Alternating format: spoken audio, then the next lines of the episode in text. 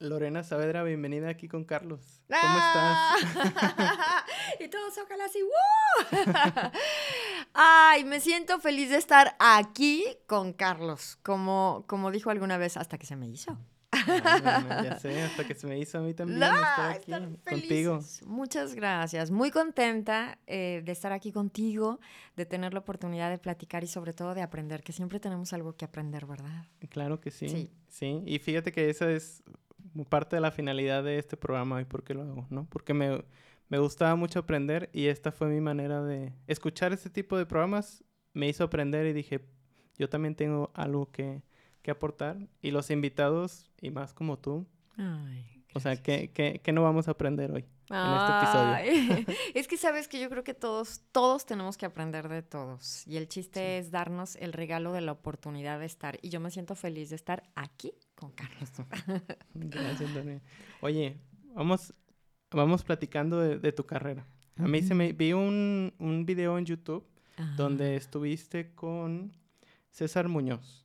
Sí. Este, te estaban entrevistando unas personas de Canal C7 y estabas platicando tú de tu historia, de cómo empezaste, de que fue un casting que te hicieron en la universidad donde estabas sí, sí. para entrar a este programa que se llamaba 87.8 videoclips. videoclips. Era parte de una estación de radio eso.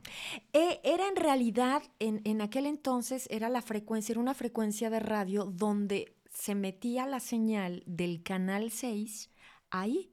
Entonces, se podía escuchar la televisión a través de la radio, en el 87.8 de radio, sin que fuera una estación oficial. Entonces el, el, productor del programa decidió ponerle así. Por eso es el nombre de 87.8 videoclips, porque ahí también se podía sintonizar la música a través de la televisión. raro, ¿verdad? ok, sí, Está raro. sonaba raro porque parece una estación de radio, pero era realmente un canal de televisión. Era un, programa. Un, programa de televisión del Canal 6, de aquel Canal 6 de hace muchos años que seguramente tú no recuerdas. pero, pero quizá tus papás sí, o, tus abuelos también. Sí, hace muchos años el Canal 6, que era el canal local de, de, de Guadalajara. Y cuando preguntaban de por qué 87.8 era mejor, como, ah, porque sí, ¿no? Después de toda la explicación, como, como por. Sí. Y en ese, dices que hiciste un casting ahí para entrar a ese programa. ¿Cómo fue el casting en ese entonces o cómo eran los castings? Fue, fue muy padre. Fue, en realidad, el programa 878 Videoclips tenía ya muchos años. Es un programa que duró muchos años en la televisión y que finalmente era como la novedad. En aquel entonces estamos hablando de que no había cable, televisión por cable, no habían opciones eh, que llevaran la música a los ojos, ¿no? Era, era en realidad, o sea, el ver música no existía. Y entonces tuve la fortuna de estar en ese programa que era pues muy exitoso.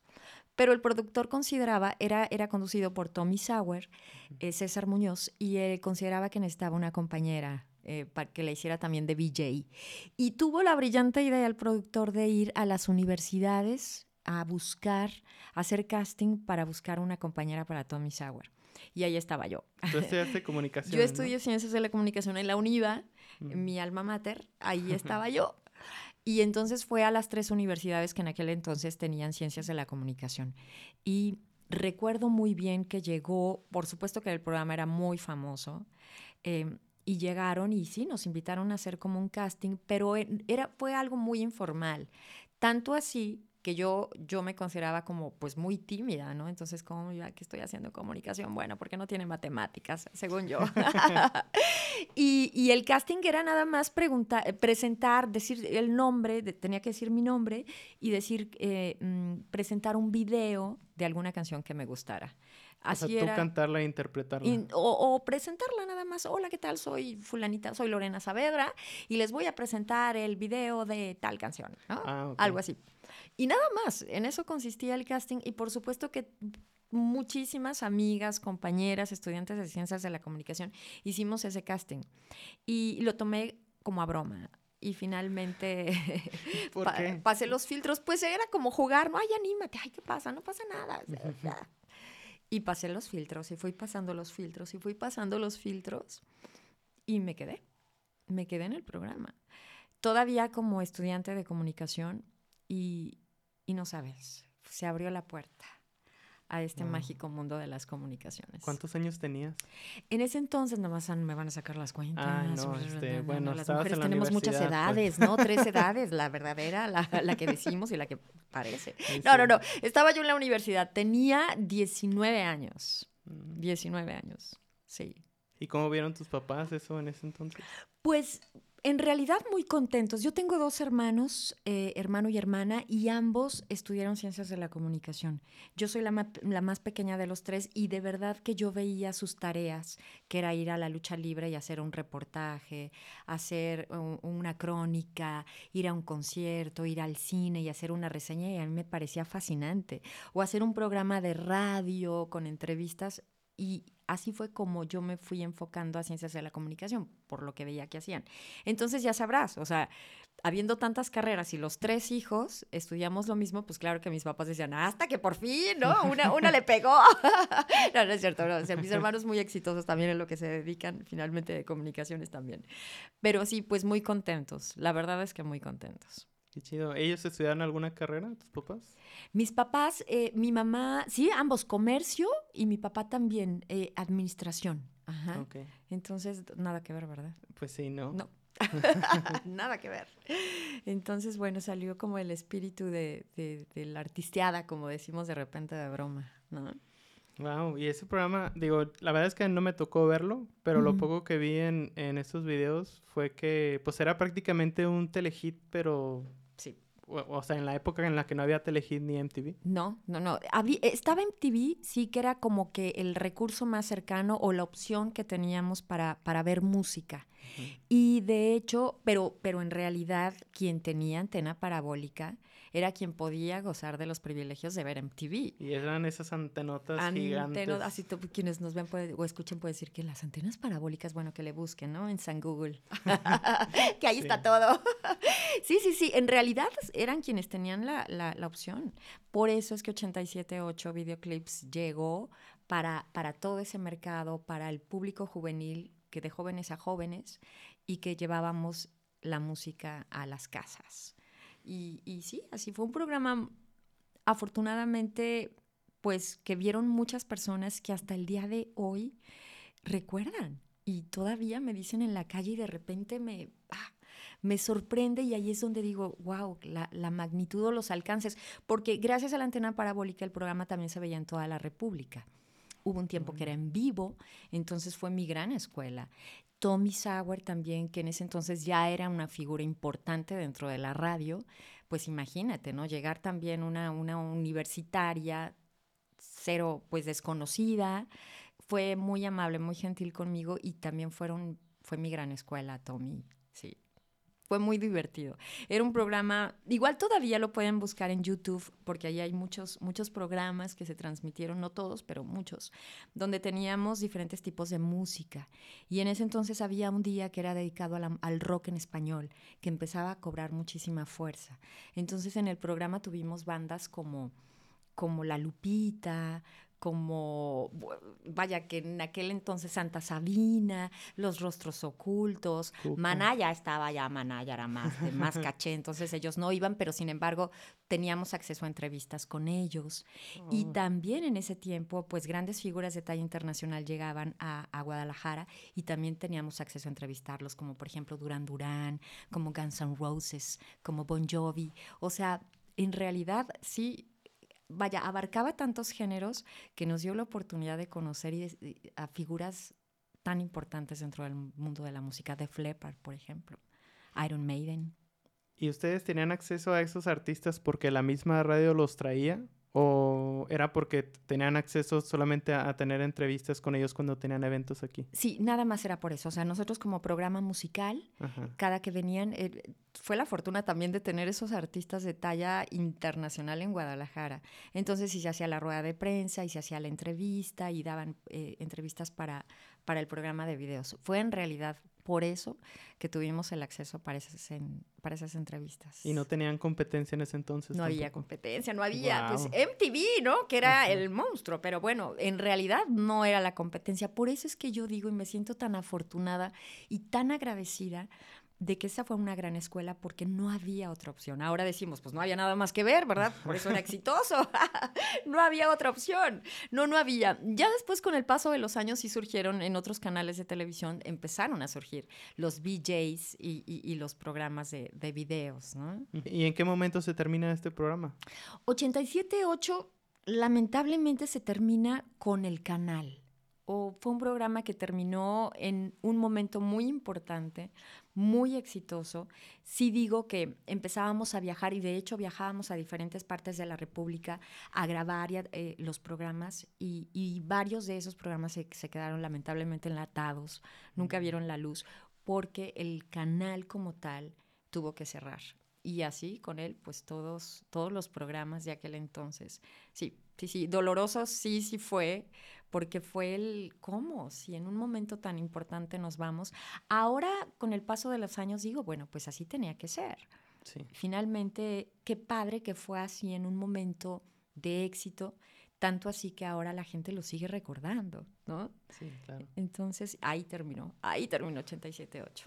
¿Y cómo era la producción antes de todos esos videos? Ahora que dices que muchos programas se quedaron ahí como, este, como archivo muerto, ahora sí. Ajá. Era, era? era, transmitir en, en, en, la calle, por ejemplo, estuvimos en Los Cabos, estuvimos en, en, en Puerto Vallarta, estuvimos en Manzanillo.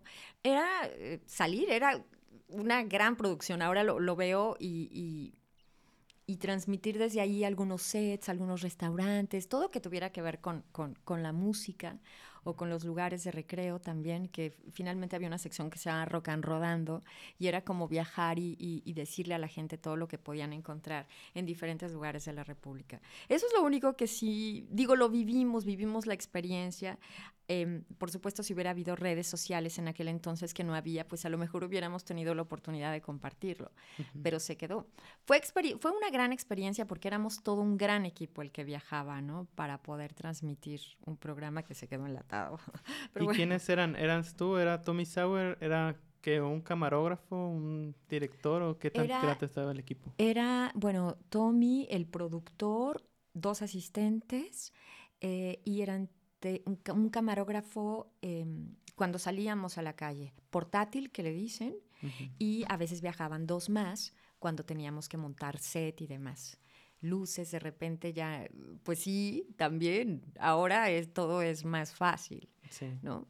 Pero finalmente la misma estructura de lo que es ahora, por ejemplo, para grabar un programa o montar un set, finalmente la estructura sigue siendo la misma, como las bases, ¿no? Entonces dices que para programas de televisión actuales esa estructura no cambió. No, no, no, no, no, no, no, no, no. Tuve la oportunidad de estar hace poco también trabajando en un canal de televisión y finalmente la estructura es la misma. Y era lo que decíamos, o sea, me lleva a que el recuerdo del set, de esto, del otro, ajá, hasta eso no ha cambiado tanto. Por supuesto, las cámaras, los efectos, es más fácil, ¿no? Sí, claro, sí, por supuesto que tiene que evolucionar. El teleprompter que antes no había, ahora es más fácil, ¿no? igual eh, cero margen de error para el momento de decir algo. Y antes teníamos que estudiar, o sea, teníamos, nos daban los videos que íbamos a presentar y por supuesto que era ponernos a estudiar de qué íbamos a hablar, de qué iba el video, esto, lo otro, y lo, lo decíamos así tal cual. Ahora con, la magia del prompter, pues todo lo podemos leer y no se nota, ¿no? Ahora el chiste es parecer que no se está leyendo, ¿no? y eso también lo agradezco, porque también ayuda para ejercitar o, la mente o quizá buscar también como la, improvisación que es tan importante en este medio, ¿no? Oye, y antes que tenías tú ese productor o director que, que, estaba contigo, que de repente, bueno, he escuchado otros, este, locutores que, que dicen, me regañaba mucho mi director o era una persona muy, muy dura. Digo, ahora que, por ejemplo, personas como yo que somos más como independientes, que no tenemos realmente a alguien que nos esté dirigiendo y es más aprender del día a día, este, ¿cómo has visto tú esa transición, por ejemplo, de ti ahora que tienes, por ejemplo, tu podcast? Uy, sí. Fíjate que eh, también en ese sentido tuvimos, Gerardo Fernández es su nombre y a quien le mando un gran saludo, el productor de 87.8 videoclips, un, una persona que llevaba la música por dentro. ¿no? Amaba y ama la música. Y por eso es que él desarrolló este programa 878 Videoclips. Tuvimos un gran jefe, un gran productor, muy paciente y que se divertía. Creo que eso también es bien importante. Él se divertía con nosotros. Entonces, sí, claro, con, la televisión, con el chícharo, el famoso chícharo, que es como eh, el, el pepe grillo que tenemos en el oído puesto que nos da todas las indicaciones, él se divertía con nosotros. Entonces, sí nos daba la libertad de, de sí llevaba una estructura el programa y un tiempo porque era en vivo, durante muchos años fue en vivo, después era grabado, pero se grababa como en vivo. Entonces sí era duro en el sentido de los tiempos, de córtale ya y córtale ya, o sea, ese tipo de cosas, sí, pero la libertad de, de decir lo que quisiéramos sí nos la daba, sí, sí nos invitaba a estudiar. Él en ese entonces pues no había tampoco el el Google, que ahora podemos cualquier cosa, a ver cómo, déjame busco, investigo, no. Tenía unas enciclopedias de música que hablaba de diferentes grupos y toda la historia y la trayectoria y cada año lo iba, lo iba renovando. Entonces él nos daba las enciclopedias y nos daba los, los libros para que pudiéramos estudiar y saber de lo que estábamos hablando. Digo, hay muchas agrupaciones que son muy famosas hasta el día de hoy, pero quizá otras no. Y esa era nuestra labor como VJs, ¿no? Presentarle a la gente los videos y que se quedaran y que se interesaran. Entonces, en ese sentido, de estructura o de realmente ser conscientes de lo que estábamos diciendo, sí, sí era, sí era. Ya lo demás nos daba la libertad de ser espontáneos. Y eso me lleva al día de hoy, como tú dices, ¿no? Me acuerdo mucho de cuáles eran las bases, lo que sí se podía hacer, lo que no se podía hacer, ¿no? Sobre todo en, televisión, que a veces hay que cuidar más los encuadres, de, qué mano se toma el micrófono para no cruzarse, el ser respetuoso con, con, con pues con los invitados, el no querer acaparar, de repente tener un programa de dos parece ser muy fácil, pero no lo es tanto en el sentido de quien a veces alguien quiere brillar más. Y yo también en ese sentido me sentí, en ese sentido agradezco muchísimo a Tommy, que siempre, siempre tuvimos esa química, ¿no? Ahí es donde entra el juego la famosa química, de que pudimos eh, llegar como embonar, hacer como ese match muy bien, que también considero que ese fue un éxito del programa, que nadie quería brillar más que el otro, ¿no? Parece fácil. Sí, no, y te lo digo yo también de parte de mi trabajo, o sea, la verdad es que cuando te toca trabajar con alguien es, es o sea, llegar a tener esa química requiere muchísimo trabajo de parte de las dos personas. Sí. Oye, ahorita que dices eso, entonces también a la hora, cuando estaban dos conductores, también llevaba cierta instrucción de parte de tu director que era de que, oye, pues como que ya, bájale un poquito porque ya le toca hablar al otro. Sí, sí, sí, claro. O sea, también sí nos iba mediando en, en, ese sentido. Em, creo que hicimos match, creo que ese es el resultado también, ¿no? Ahora yo veo y digo, ay, caray, o sea, ¿qué hubiera pasado si este cuate, o sea, mi querido Tommy hubiera sido como protagonista, ¿no? ¿Qué ¿cómo, qué hubiera sido? O quizá yo también, ¿no? El quererme comer todo el, pastel que no se hubiera dado. Y ahora veo también de repente esos, esas grandes parejas que han surgido y que logran el éxito es eso, ¿verdad? El mediar. Y ahí estuvo Gerardo, nuestro productor, que siempre cuidaba el que ni uno más, ni uno más, o sea, que uno no se rebase al otro y que encuentren eh, eh, esa parte de los dos, ¿no? Las opiniones tanto femenina como masculina, si hablamos un poquito así, ¿no? De dirigida a los chavos, a las chavas y, ese tipo de juegos que de repente también hacíamos en el programa, él siempre estuvo y fue una parte muy importante. De, de, calmarnos a los dos, ¿no? Que no se nos fuera a subir, que no se nos fuera a atrapar. ¿Y crees que ahora es más fácil comunicar que antes. O sea, en la forma o en el sentido de que siento que a lo mejor ahorita, aunque, aunque no parezca, hay como más restricción. A lo mejor un poquito como más moral o social en, en cuanto a qué podemos decir y qué no. Siento que antes a lo mejor sí se sentía más libertad, aunque parecía que no. Híjole, es que justamente la semana pasada hablábamos de eso, de... Mm, que, por ejemplo, un comediante decía que ahora la tenía más, más complicada por, por tantos temas, ¿no? O por lo que está políticamente correcto o no. Entonces decían que, bueno, pues el, patiño, pues bye, ¿no? Y quizás si yo reviso algunos programas de antes, pues a lo mejor sí, ¿no? Tommy era muy, eh, en el programa, era muy bromista, bromeaba con todos los camarógrafos, conmigo también, de repente cositas así que quizá, a lo mejor, ahora no serían tan bien vistas, ¿no? Sin embargo, digo, no le hacíamos daño a nadie, ni mucho menos, nos divertíamos. Pero sí, finalmente, en ese sentido de cuidar, hay que cuidar más lo que decimos, ¿no? Quizás sí, ¿eh? Sí. Digo, éramos unos chavos, ¿no? En aquel entonces, o sea, de chavos para chavos era el programa y era de vacilada y demás. Pero sí, yo creo que quizá, vaya, siempre hay que tener la responsabilidad. Y eso yo lo, lo aprendí desde la primera vez que entré ya a trabajar de manera profesional y sobre todo a la radio, que me decían, tener frente a un micrófono es una gran responsabilidad. No puedes decir tal, tal, tal, tal. Sé consciente de lo que vas a decir. Y se me quedó tan grabado que finalmente eso no, no tiene que cambiar. Lo que sí ahora, pues muchas cosas en el sentido de que se pueden tomar como burla, que se puede tomar como bullying, todos esos temas que de repente están tan delicados, ¿no? O que la línea es tan delgada, ahora sí tenemos que tener un poquito más de... Pero hablo de responsabilidad, pero finalmente siempre ha sido así. Tener enfrente un micrófono, pues también es un poder. Sí, y muy fuerte, ¿no? Sí. Y te iba a decir de cuando empezaste en la radio, no sé si en ese entonces ya había Twitter o no, me imagino que no. Mm. Estaba platicando con un, invitado que se llama Alberto Velarde. Él también está en la radio y me platicaba que ahorita hay mucha interacción entre, entre los locutores y Twitter, porque ahí es donde la gente tiende a comunicarse más. Más rápido. Antes solamente era, no sé, llamadas por teléfono, mensajes a la radio. ¿Cómo viste tú ese cambio? Porque cuando te llamaban o te mandaban mensajes a la radio, tú tenías ese control, por así decirlo, de saber qué sí compartías o qué decidías censurar para que se mantuviera tu programa, digamos, con, con el tono que tú querías. Pero ahora con Twitter, pues, pues prácticamente esa barrera ya no existe.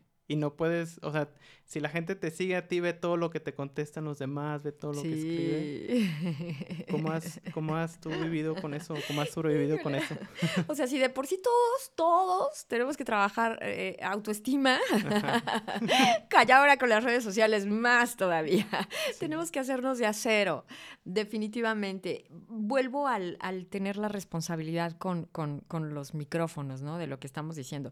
Pero sí también, o sea, también caigo en cuenta que pues bueno, todos pensamos diferentes y quizá no toda la gente tiene que estar de acuerdo con lo que yo digo, ¿no? Ese es punto número uno para poder hacer como que adelante con todos los comentarios son bienvenidos. Sí, por supuesto, cuando yo empezaba en la radio no había el, único medio en el cual podíamos comunicarnos era a través del teléfono. Sí, claro, llámenme, gánense sus boletos, aquí les contesto, llamadas al aire y cosas así, ¿no? Que también nos llevábamos dos que tres mentadas de madre, ¿no? De que, hola, hola, ¿cómo estás? ¿Quién habla? Que te vas a ganar el boleto y una rayada, ¿no? O sea, sí, claro, todo el tiempo ha existido. Pero ahora, eh, bueno, la inmediatez también, ¿no? Y por eso sí, el Twitter definitivamente es una herramienta inmediata. En mi caso, por ejemplo, sí, se manejan todas las redes sociales, eso ha crecido también, pero también me gusta porque la gente tiene inmediatamente la forma de comunicar y decir me gusta, no me gusta. Y eso también nos puede ayudar a, medir.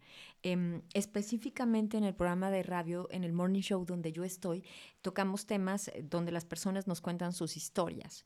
Entonces, cada quien participa y desde su trinchera nos da el punto de vista o lo que harían si estuvieran en el lugar de esas personas. Entonces, pues ya sabrás cómo se ponen las conversaciones, ¿no? con todo. Y todas son bienvenidas. Sí, claro. Qué chido. Me imagino que hay muchísima más participación de la que había antes, porque ahora es más fácil sacar tu teléfono y escribir un tweet o escribir un mensaje en Facebook que hacer una llamada porque decías quién me va a contestar o, o, qué voy a decir si me contestan. Sí, sí, sí, sí, claro. Y aparte antes era con una línea telefónica o dos O sea, dos y ya éramos muy exitosos, teníamos dos, ¿no? Marca esta o esta para que puedas participar. Y sí, personas que decían una hora y ocupado y ocupado y ocupado. Yo también alguna vez llamé a la radio y estaba ocupado, ¿no? para que me pusieran mi canción. Y ahora es padrísimo. Esa parte me encanta, la gran apertura de los medios de comunicación, porque ahora hay muchas opciones, ¿no? Em, el Facebook está el Twitter, pero también está el WhatsApp, también en la radio, que ahora ha cobrado fuerza, pero también a través de las aplicaciones pueden mandarnos notas de voz y decirnos, esa parte está sensacional. De menos ya no tienen que estar una hora esperando a que el locutor les conteste para poder participar. ¿Y tienes alguien que te apoye con eso o tú a la hora que estás haciendo locución estás eh, leyendo comentarios y eso? Hay, depende del, tipo de, programa. Es cuando programas que tienen más producción, por ejemplo, sí, sí tienen desde el operador, desde un productor o alguien que está al pendiente de las redes sociales. En el programa que, en el Morning Show de Amor, ahí estoy yo, únicamente yo. Entonces yo opero, yo hablo y yo contesto las redes sociales en el momento o los WhatsApps que me mandan y también se me hace muy padre porque puedo contestarles inmediatamente a través de una nota de voz y ellos también se abren y entonces ya me cuentan todo a través de nota de voz. Yo me encargo de todo. De todo. Sí, qué padre, ¿verdad? Jamás me imaginé yo también ser locura, locutora operadora, pero gracias a la tecnología, sí. ¿Y cuánto, cuántas horas son de, de show? Son cuatro horas, cuatro horas de show, donde finalmente la estrella es la música. Ajá. Yo solamente acompaño a todas las personas que me hacen favor de escucharme y de sintonizarme, ¿no? O de abrir su aplicación y también ahí saben que voy a estar. Ay, qué padre, Oye, hablando un poquito de tu podcast. Mm, Tienes un podcast que se llama Santosha que vas en su cuarta temporada. Cuarta temporada. Qué padre. Sí, sí, ahí vamos, tú también. es, alguna vez digo que, que, finalmente es una magnífica opción de comunicación. Sí, antes era o la radio o la tele y nada más, ¿no? O los periódicos. Y el hecho de la llegada del podcast, de verdad que es un regalo fabuloso, fabuloso. Vamos dirigidos a quien realmente está interesado en lo que queremos decir, eso de entrada, ¿verdad? Y las opciones crecieron al por mayor. Entonces, sí, vamos por la cuarta temporada y es un ejercicio de persistencia y de estar y de compartir. Sí, muy padre, muy padre, porque entonces ahí está todo lo que aprendí a lo largo de estos años con mis productores, con productores, con directores, ¿sabes? Con, eh, pues ahora, ahora me lo llevo y es mi momento de, de estar y de poner ese granito de arena también para, para quien quiera buscar el ser mejor cada día, que finalmente es lo que queremos, ¿no? ¿Y esa fue una iniciativa, iniciativa tuya o, es parte de alguna productora? Em, sí tenía yo las ganas de hacer un podcast porque también llegó como una ola, ¿no? También llegó una ola de, ok, sí, aparte de lo que haces y tu podcast, me preguntaban y yo, ¡Ah, no tengo, no tengo. O sea, ¿qué hora? ¿No? Ah, se volvió como parte a lo mejor de un requerimiento.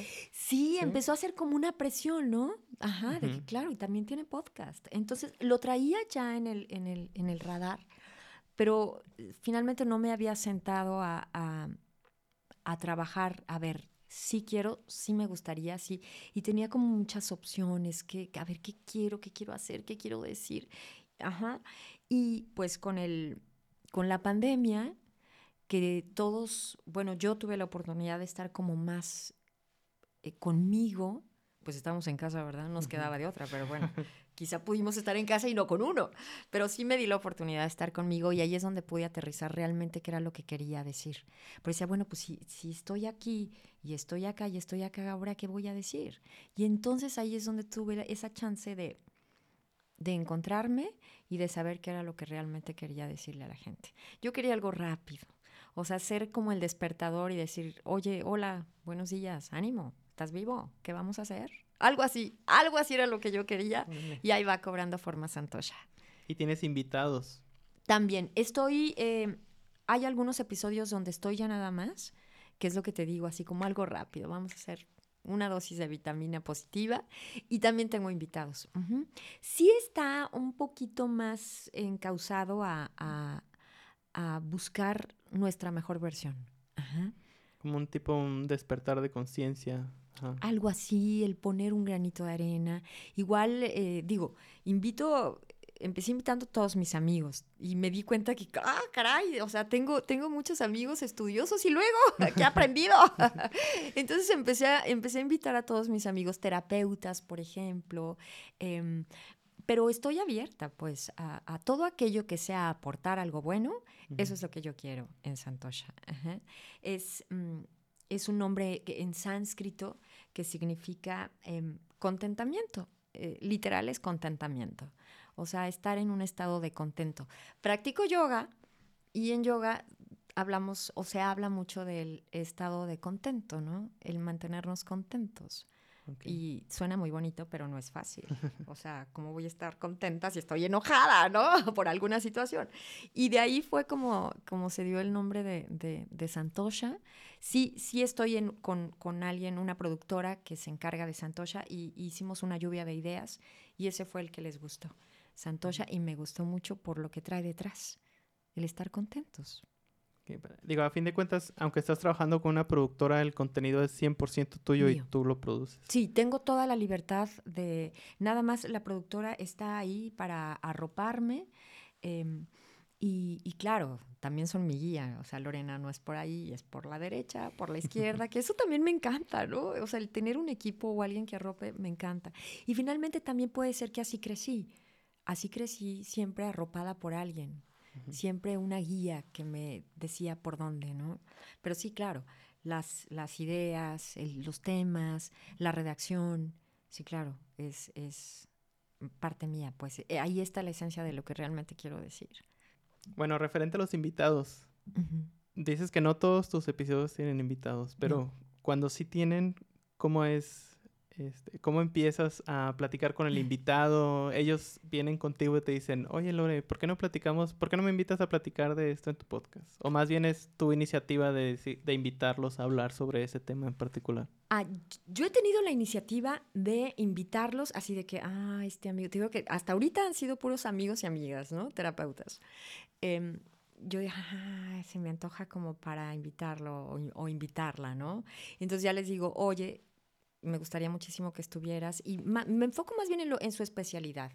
Y ya de ahí, ellos casi siempre me, me ofrecen como temas con los que se sienten más seguros o, o, temas con los que pueden apoyar más a sus pacientes. ¿no? Digo, bueno, para las personas que quizá no tienen eh, en, el, en este momento el poder adquisitivo o, o el dinero para pagar una consulta, que ahí sea, ¿no? A través de, ese, del podcast pueden escuchar algo. Por, ahí es por donde nos vamos, más o menos, con, los invitados. Hay temas, por ejemplo, que yo escucho o tengo muchas amigas y amigos, pero lo digo, ya no voy a decir porque luego capaz que ya no cuentan cosas, porque estoy como radar cuando cuentan cosas, ¡ay, eso! Eso podría ser. Entonces ya les pregunto, oye, ¿qué tan tanto porcentaje de tus pacientes viven esta situación? No, hombre, muchísimos, más de lo que te imaginas. ¿Cómo? ¿Podemos hablar de eso? Va, ajá. Así es más o menos como ha surgido. Te digo que yo me prometí a mí misma que iba a ser como, como eso precisamente. O sea, si no cuentan con el recurso para tomar una consulta, ahí lo van a poder encontrar. O hay eso con los invitados. Y, y conmigo yo lo que quiero es como decir, ay, claro, suena película, porque es el nombre de una película, pero la vida es bella. O sea, y si ya estamos aquí, pues vamos haciéndonos la vida más cómoda, ¿no? Sí, como dicen, a veces es recordarnos que es, que es bella, ¿no? O sea, que, que siempre para cada, cada cosa que nosotros consideremos como mala o como que no nos está yendo bien, hay una contraparte o una polaridad inversa que es que nos está yendo bien y que es bonito. Ahí es donde entro yo. Ahí eso es lo que quiero hacer. Y claro que también tengo que empezar por mí. O sea, no puedo hablarle bonito a, a, a la gente todos los días si yo no estoy bien. Entonces, todos los amigos que te cuento que los invito a, a Santosha eh, son porque en mi camino, en el buscar sanar, en el, en el cómo me los he ido encontrando. Nada es casualidad, ¿no? Ahora digo, wow, qué padre. Nomás me falta hacer una fiesta con todos.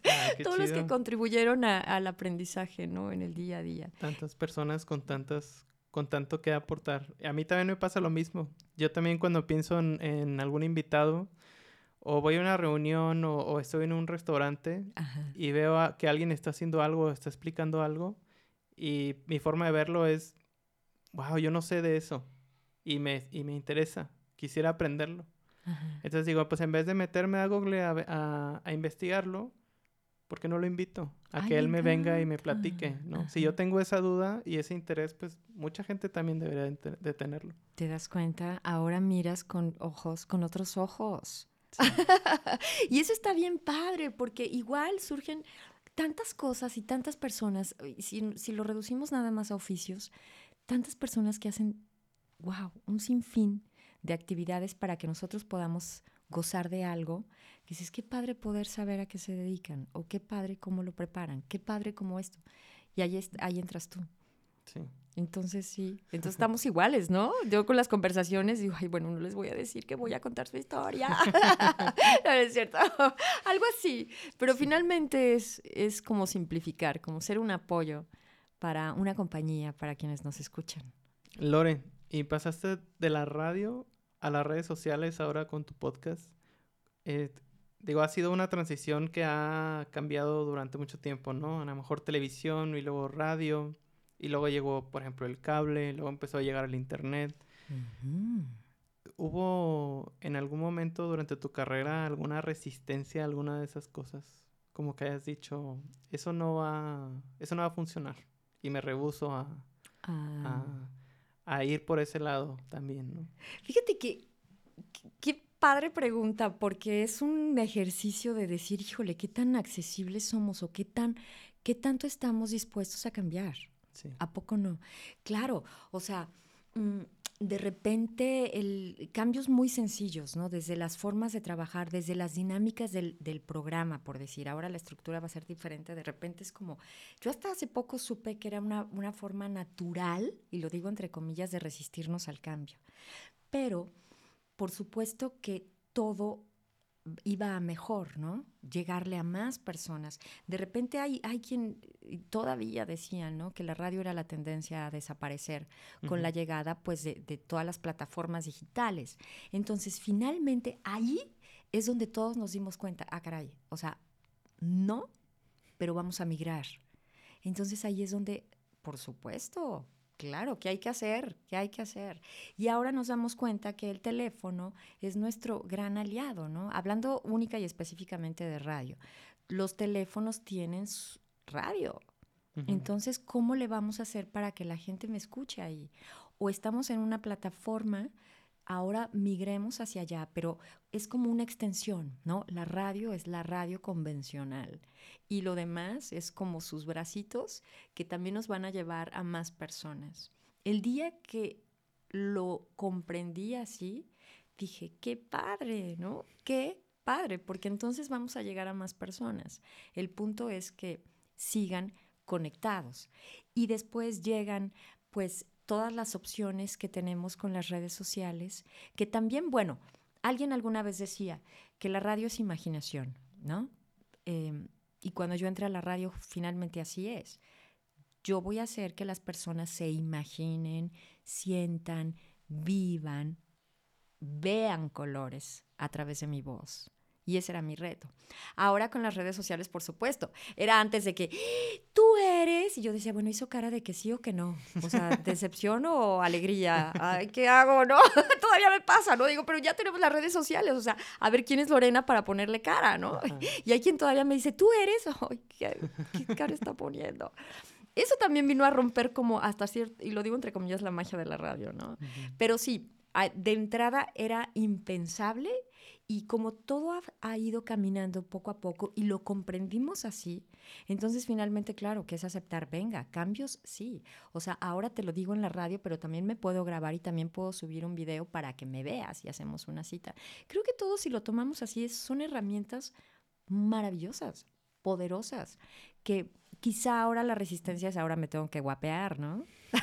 para que me vean, ¿no? O sea, no nada más me escuchan, pero también subo un video para que me puedan ver, ¿no? digo, sí, ¿no? Porque también ahora están los filtros que, pues, hacen, hacen todo el trabajo de ah, maquillaje por ti. Claro, y tú, cuando descubrí los filtros, dije, perfecto, las 6 de la mañana me puedo grabar. no importa, ojo hinchado, ¿qué importa? es que todo ha sido mágico. Yo creo que, que si esto, esto nos lo hubieran dicho hace muchos años, a lo mejor si hubiera habido cierta resistencia, ¿no? Dices, si te hubieran dicho que todo esto iba a existir en aquel entonces. Quizá, quizá, ¿verdad? Pero te digo que después comprendí eso, que naturalmente podríamos ser seres de, ay no, o sea, si es tan fácil hacerlo así, ¿por qué hacerlo de otra manera, no? Y quizá también era parte del aprendizaje. Ahora digo, qué padre, qué padre que existan las herramientas y no nada más alguien que tenga que creer en, en uno para poder trabajar. Tengo tengo con qué, o sea, tenemos la materia prima, las ganas y tenemos todo al alcance, qué padre. Ahora lo veo así. Y ahorita que decías del, de cómo cuando tú hablabas, eh, le, tratabas de transmitir a la gente esa, o emociones, o incluso hasta colores, creo que tenemos una tendencia también a, a como a volver a esa parte de, de, de, ya no estar viendo tanto, porque siento que Ahora hay muchos trucos para que la gente se quede enganchada en un video, hable o no hable algo de, de, lo que te interesa, pues, ¿no? Poniendo letras o poniendo ciertos efectos. Em, pero he visto que hay gente que tiene más tendencia ahorita a buscar audios. Por ejemplo, hay, hay series en Spotify. No sé si has escuchado una que se llama Casos 63. Ay, sí, que es muy famoso. Padrísima. padrísima.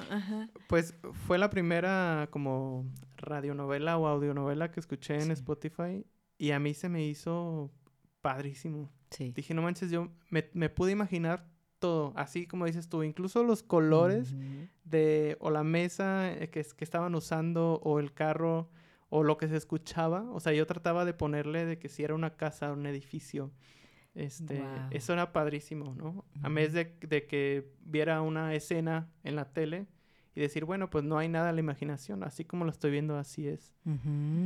Creo que va a haber una tendencia que va a regresar a eso, ¿no? Sí, sí, simplemente ese programa eh, finalmente son las, las radionovelas que quizá nuestros abuelos disfrutaban, ¿no? Aquellas famosísimas de Calimán y tal que, o sea, no me tocaron ¿eh? tampoco, tampoco, tampoco. Pero bueno, pues eh, ah, en este medio hay que, hay que, hay que saber, ¿no? Entonces, bueno, es eso finalmente, esas radionovelas con las que crecieron nuestros abuelos y ese que se acercaban a la radio y casi casi se recargaban para escuchar una canción eso está volviendo. Y aquí está la prueba. Ajá, con, ese, con ese programa, que es retomar. Fíjate que acabas de decir algo bien padre porque mm, en el terreno de la música lo estamos experimentando.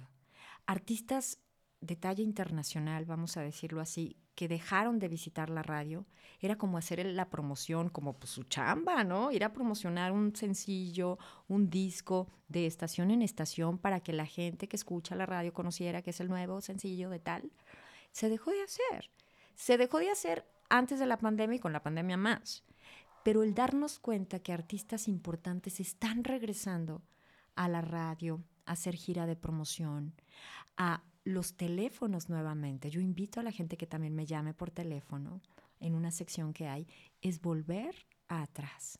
Y ahí está la prueba que estamos buscando, el volver al pasado, el recordar cómo hacíamos las cosas, porque nos alimenta también el alma, ¿no?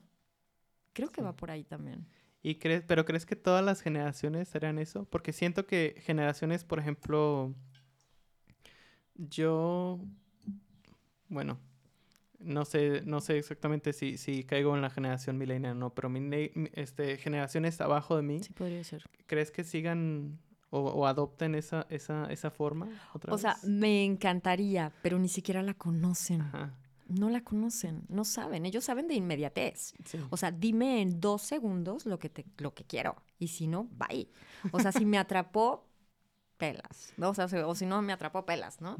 Sí, sí, sí, es la generación de la inmediatez. Yo confío que todo te tiene que llegar al punto medio, pero en realidad ellos no lo conocen. O sea, no saben de eso.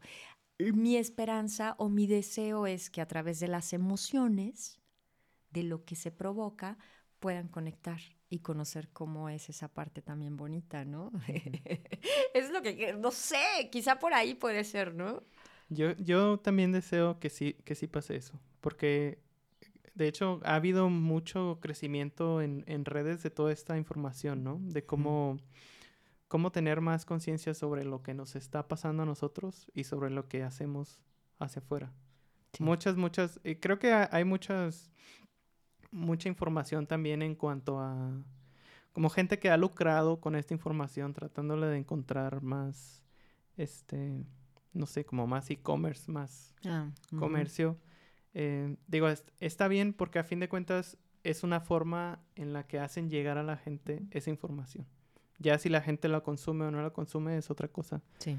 Pero la verdad es que qué padre que estas nuevas generaciones estén encontrando esa información así. O sea, finalmente la están buscando también, ¿no? Están en la búsqueda. Sí, claro. Y claro, las formas tienen que cambiar. Claro, evoluciona, pero volver a, a ese punto, ¿no? A la parte emocional. Como lo que dijiste me encantó, o sea, de ese programa a través de como radionovela, o sea, te atrapó. Sí.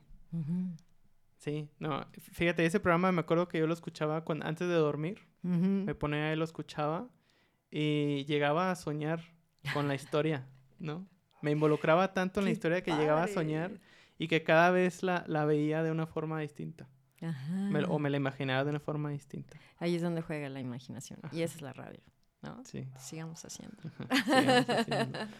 Lorena, pues Muchísimas gracias. La verdad es que me encantó esta plática, el que te hayas dado el tiempo de venir. Estuvo padrísimo. Me gustaría que compartieras tus redes sociales para que la gente te pueda buscar y pueda escucharte. Ay, muchas gracias. Sí, sí, sí, claro. A mí me encanta más estar aquí contigo.